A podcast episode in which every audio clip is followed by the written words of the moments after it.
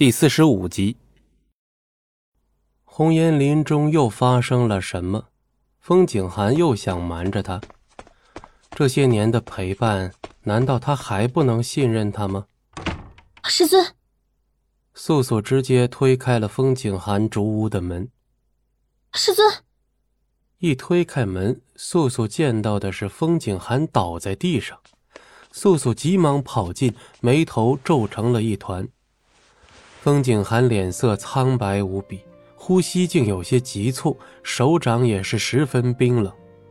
师尊，师尊，似是听见素素的声音，风景寒吃力地撑开眸子，意识到素素离他的距离，他轻轻推开素素，扶着桌角艰难起身，不同他说话，只是缓缓地移动步伐向外。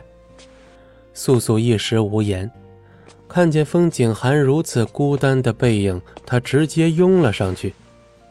师尊，他紧紧地从后面抱住风景寒。风景寒一怔，感受的十分清楚。师尊，你为什么总是背对着我？为什么就是从不相信我？还有句话，素素迟迟未说出口。他真的想问。为什么风景寒总要推开他？为什么他总要逼他恨他？有那么一瞬间，风景寒静静地站在原地，下一秒，他却用力地甩开了素素的怀抱，但是依旧并未转身。你是巫女，不要有情。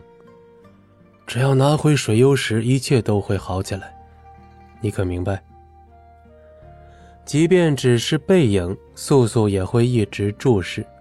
他不说话，他不想回答，他自己能做到无情。七年前就产生的情愫，他怎么舍得无情斩断？即便他执意一直推开他，他也会拿去水幽石，就算不是为了巫族，只是为了他。当晚，素素回了鬼族。风景寒对他的态度时冷时热，让他琢磨不透。